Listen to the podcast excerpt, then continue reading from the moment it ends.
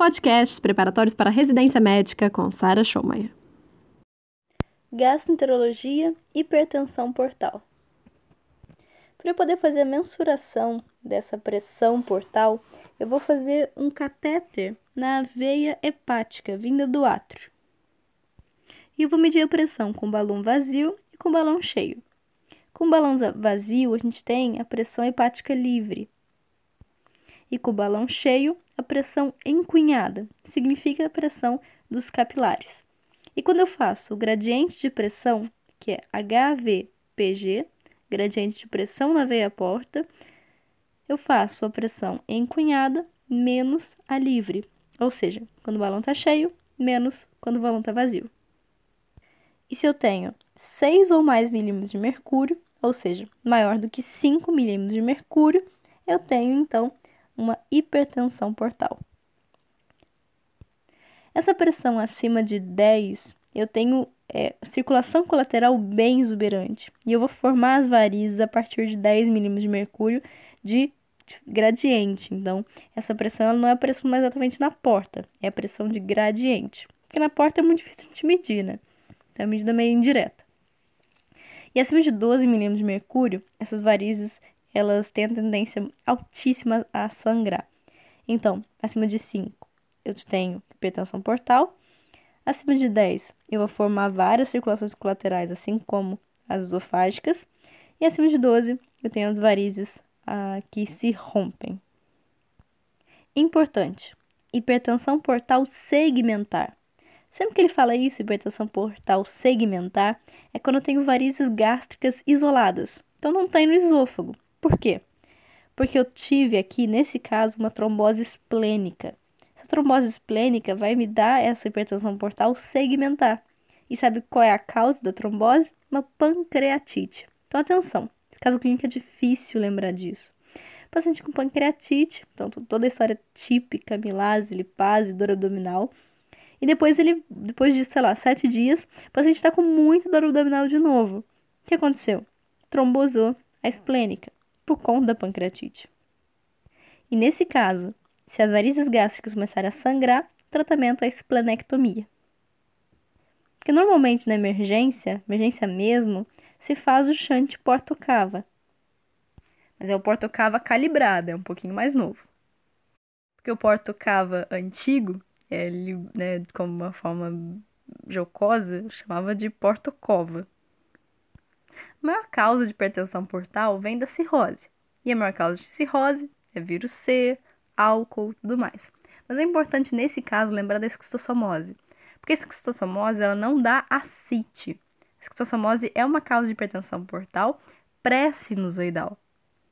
E assim, é só pensar que a ascite ela vai se formar nos sinusoides, pelo extravasamento. Então, se o problema está antes dos sinusoides, eu não vou ter ascite. E as outras causas pré-sinusoidais que nós temos, além da esquistossomose, porque assim, falou em causa pré-sinusoidal, pensa, em esquistossomose. Mas tem outros diagnósticos também, por exemplo, a sarcoidose, a colangite biliar primária. Tem uma última coisa importante daquela parte que a gente falou de hipertensão portal segmentar, que é decorrente de uma trombose da veia esplênica, por conta de uma pancreatite normalmente. Então, o tratamento para ela é esplenectomia. Então, não precisa fazer desconexão, não precisa fazer nada disso. A esplenectomia já resolve essa hipertensão portal segmentar. Normalmente, a hipertensão portal ela é em decorrência da restrição do fluxo. O fluxo fica meio difícil de passar pelo fígado. Essa tem uma situação que são as fístulas arteriovenosas, da artéria hepática para a veia porta. Nesse caso, o problema não é o aumento da resistência ao fluxo, é que realmente o fluxo está aumentado. E agora, essa tabela aqui é muito importante saber para a prova, é o que mais cai. É classificar essa hipertensão portal de acordo com a etiologia e a localização do problema. Então, posso classificar em pré-hepática, intrahepática e pós-hepática. Então, é antes, no fígado ou depois do fígado. E adentro do fígado, eu ainda divido em pré-sinusoidal, sinusoidal e pós-sinusoidal pré-hepática primeiro, então tá antes do fígado. Eu vou pensar em trombose. Trombose da veia porta, trombose da veia esplênica. E lembra da trombose da veia esplênica, que é causada por pancreatite crônica. Eu vou suspeitar da trombose veia esplênica quando o paciente não tem sinais de hepatopatia e tem sinais de hipertensão portal, principalmente se eu tiver apenas varizes gástricas, porque essa hipertensão ela é segmentar.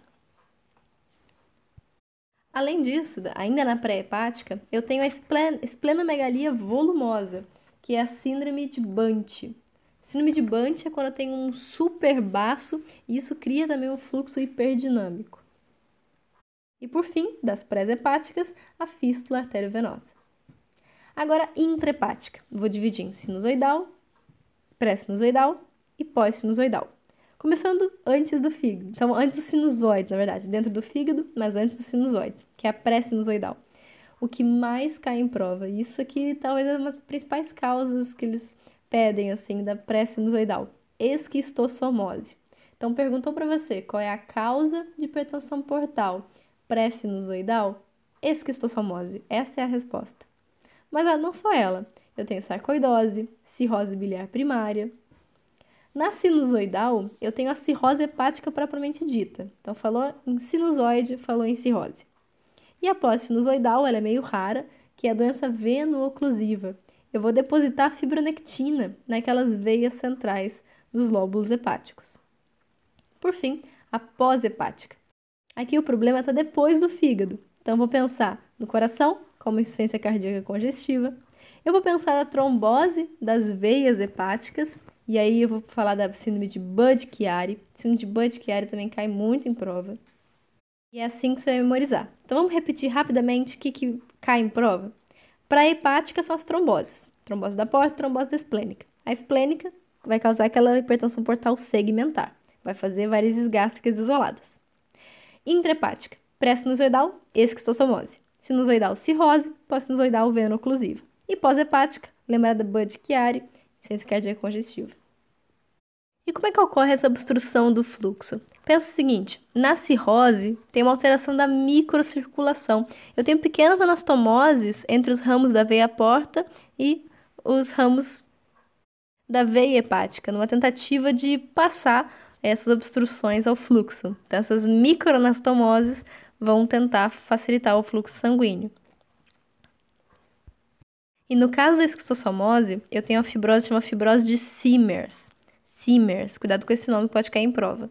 Fibrose de Siemers é o que ocorre no processo inflamatório na esquistossomose, porque ali eu tenho ovos, vermes e formação de granulomas nesses espaços.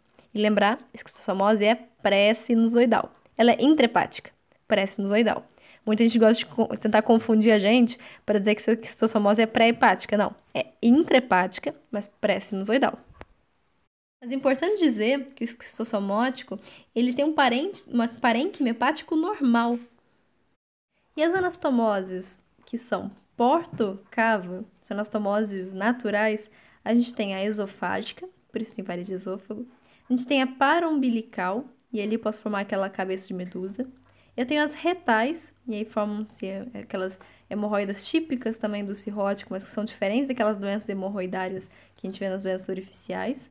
E as anastomoses retroperitoneais.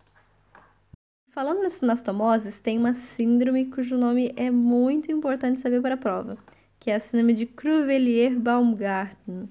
Cruvelier-Baumgarten. É quando eu tenho na ausculta um sopro venoso na região da veia umbilical, então região periumbilical. Isso é muito importante cair em prova. Síndrome de Cruvelier-Baumgarten. E esse sopro, ele aumenta com valsalva e diminui se eu fizer uma pressão acima da cicatriz umbilical. Nessa anastomoses, a gente vai formar então, nas primeiras, com aquelas esofágicas, eu tenho uma comunicação entre a gástrica esquerda e o sistema ásico e hemiásico. Então aqui o importante saber é que a maior parte dos pacientes já tem essas varizes, mas eles não sabem, são assintomáticos. E aí o primeiro sintoma geralmente é a hemorragia. Quais são os fatores de risco para hemorragia? Que seriam os mesmos fatores que vão ser importantes para a gente pensar na profilaxia primária. Quando eu tenho o child pug B ou C, se o calibre do vaso é de médio ou grosso calibre, e se eu tenho aqueles red spots, que são os sinais de cor vermelha na superfície dessas varizes. E a área retroperitoneal, que seria um sistema venoso, ele tem um nome especial quando é no retroperitônio, que é o sistema de Retzius. Retzius. Sistema de Retzius, sistema venoso de Retzius, é o que está no retroperitônio. O tratamento vai ser diferente do paciente esquistossomótico e do paciente cirrótico. Primeiro vamos ver as cirurgias. Eu tenho a DAP, que é a desconexão ásigo-portal com esplenectomia. Eu tenho a cirurgia de Warren. Eu tenho a portocava calibrada e a sugiura. A DAP, que é a desconexão ásico-portal com esplenectomia, eu não posso fazer no cirrótico. É só na esquistossomose mesmo, porque na cirrose eu tenho um índice elevado de trombose da veia porta. Por isso, a DAP é só para esquistossomótico. A cirurgia de Warren eu posso fazer tanto para esquistossomótico como para cirrótico, mas é importante isso cair em prova. A cirurgia de Warren piora a ascite, então está contraindicado em quem tem ascite refratária. A cirurgia de Warren é uma anastomose espleno-renal distal. Então eu vou pegar a esplênica e vou jogar na renal. A cirurgia de Warren é mais complexa, porque envolve uma anastomose vascular. Só que ela tem menos ressangramento e quase não dá encefalopatia, já que a gente só estava desviando o fluxo do baço e não das mesentéricas e tudo mais. Então, repetindo, DAP, que é desconexão ásico-portal com esplenectomia, eu só vou fazer no paciente esquistossomótico, porque no cirrótico tem muita trombose de veia porta. Cirurgia de Warren, que é anastomose espleno-renal distal, eu vou fazer uma ligação vascular, uma anastomose vascular, e por isso ela é mais complexa, e ela piora a ascite. Piora a ascite. A cirurgia de Warren piora a ascite. Mas ela quase não dá encefalopatia porque a gente desloca apenas o fluxo para o baço. A portocava calibrada, atenção, essas cirurgias portocava, elas aumentam muito a encefalopatia. Então elas são mais feitas na emergência. E pode ser tanto para estossomótico como para cirrótico. Em caso de sangramento, que nada resolve, já passou balão, já passou TIP, já nada funcionou, aí a gente pode tentar cirurgia. Mas não se esqueça, portocava é igual a encefalopatia. Por fim, a sugiura. O procedimento de sugiura é uma transecção dos vasos do esôfago distal e do estômago proximal. Eu tenho altíssima mortalidade e quase não é feito. Agora sim, já sabemos as cirurgias, já sabendo que a DAP só pode fazer esquistossomótico e a Warren eu posso fazer nos dois. Essa que a Warren piora muito a ascite. Pensa comigo, no paciente esquistossomótico, eu tenho a função é, hepática preservada. Eu não tenho ascite e, portanto, eu também não tenho peritonite bacteriana espontânea, já que a ascite é fundamental. Eu não tenho encefalopatia, eu não tenho problema na coagulação. Portanto, qual é o grande problema do paciente esquistossomótico? É o sangramento por varizes. Então, hemorragia digestiva é o que a gente tem que se preocupar no paciente esquistossomótico. E o tratamento cirúrgico, ele não precisa, você não precisa esperar muito não. Pode ser feito mesmo após o primeiro episódio de hemorragia. Para fazer a cirurgia, eu preciso fazer a erradicação do parasita. E a cirurgia de Warren, ela está contraindicada nos casos de hipertensão pulmonar. E na DAP, que eu vou desvascularizar muita coisa, a vantagem é que ela é simples, né? É só uma desvascularização. A desvantagem é que ela pode dar trombose da porta. E essa desvascularização, ela acontece no, no esôfago terminal, no estômago, nos dois terços proximais. Eu vou tirar o baço, então a DAP, ela vem com uma esplenectomia e eu tenho que fazer uma válvula de refluxo, porque dá muito refluxo gastroesofágico nesses pacientes. Aí uma questão, qual é o lado que a gente desvasculariza? É o lado à esquerda. Então, o lado esquerdo do paciente, então, estômago, é baço, tudo isso a gente fica à esquerda, lembra disso. O grande problema de fazer uma esplanectomia é que as plaquetas começam a subir muito. Porque se antes o baço estava aumentado, estava consumindo as plaquetas, quando eu tirar o baço, as plaquetas podem subir assustadoramente. Acima de 450 mil, a gente já tem uma trombocitose. Mas eu só vou fazer alguma coisa efetivamente acima de um milhão de plaquetas. Eu vou começar aspirina, vou começar AS. E as anastomoses do tipo portocava? Elas quase não são mais utilizadas porque elas causam muita encefalopatia, muita ascite, então é nem pensar. se tem a opção de fazer o ADAP ou a cirurgia de Warren, elas são preferíveis, sendo que a ADAP é só para esquistossomótico. E o uso de próteses vasculares? Também seria um shunt do porta para cava. É, a vantagem é que tem índice reduzido de ressangramento e de encefalopatia também. E a, mas a maior vantagem é, diferentemente do porta-cava direto, que a gente faz anastomose vascular, aqui, eu, como eu uso um, um shunt, uma prótese, eu não dificulto o transplante, um eventual transplante futuro. E ainda, eu tenho as anastomoses do tipo mesentério cava, Nesses casos, eu vou fazer quando a porta ela não está viável para conseguir fazer a manipulação cirúrgica. E sabe quando que isso acontece, por exemplo? Bud Chiari. No Bud Chiari, isso é muito importante. Eu tenho hipertrofia do segmento 1, que é o lobo caudado. Porque fica muito difícil aproximar a porta da cava. Isso é anastomose mesentério cava. Só que se ainda eu tiver um Bud Chiari com obstrução também da veia cava inferior, eu não consigo fazer isso. Mas na verdade eu posso fazer uma outra anastomose que é bem rara, que é a mesentério arterial. O shunt vai ser feito entre o átrio direito, a mesentérica superior e a ilíaca interna direita. Olha isso. Atravessando, portanto, o diafragma. Esse é o mesentério atrial. Eu faço quando eu tenho Budd Chiari com problemas né, obstrutivos na cava inferior. E se o paciente sangrou? Então, antes de tudo, não tô falando, falei isso das cirurgias todas, mas atenção, que isso cai em prova.